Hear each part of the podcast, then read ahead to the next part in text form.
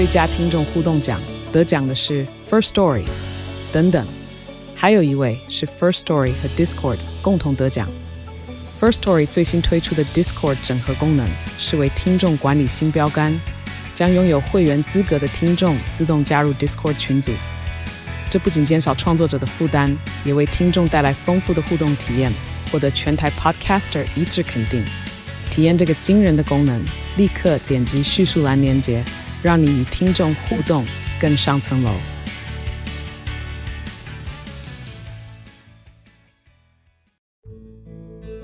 这里是日知学堂，我是老爸。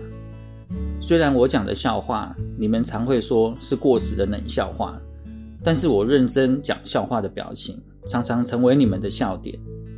我记得非常清楚，我听到的第一个笑话，是在我离家住校时，学长讲给我们听的。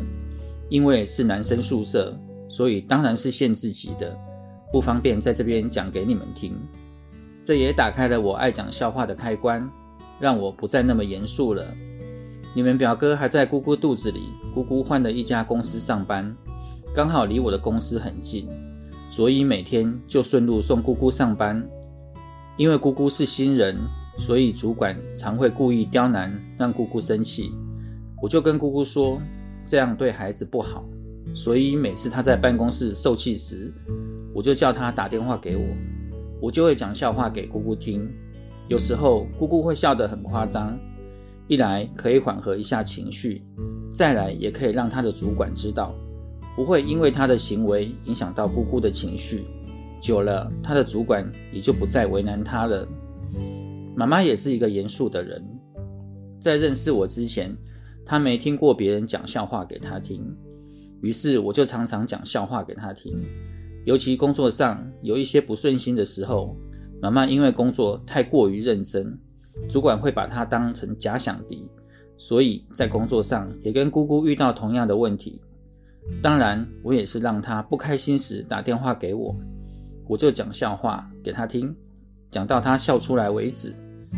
如果常常处在情绪低落或不高兴的状态，身体容易出现问题。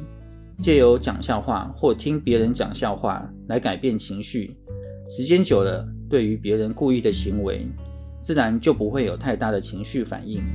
当然，也对自己身体有好处。还好，我发现我们家的人笑点都非常低，一个简单的笑话就让我们笑成一团。练好讲笑话，自己不能先笑才是真功夫。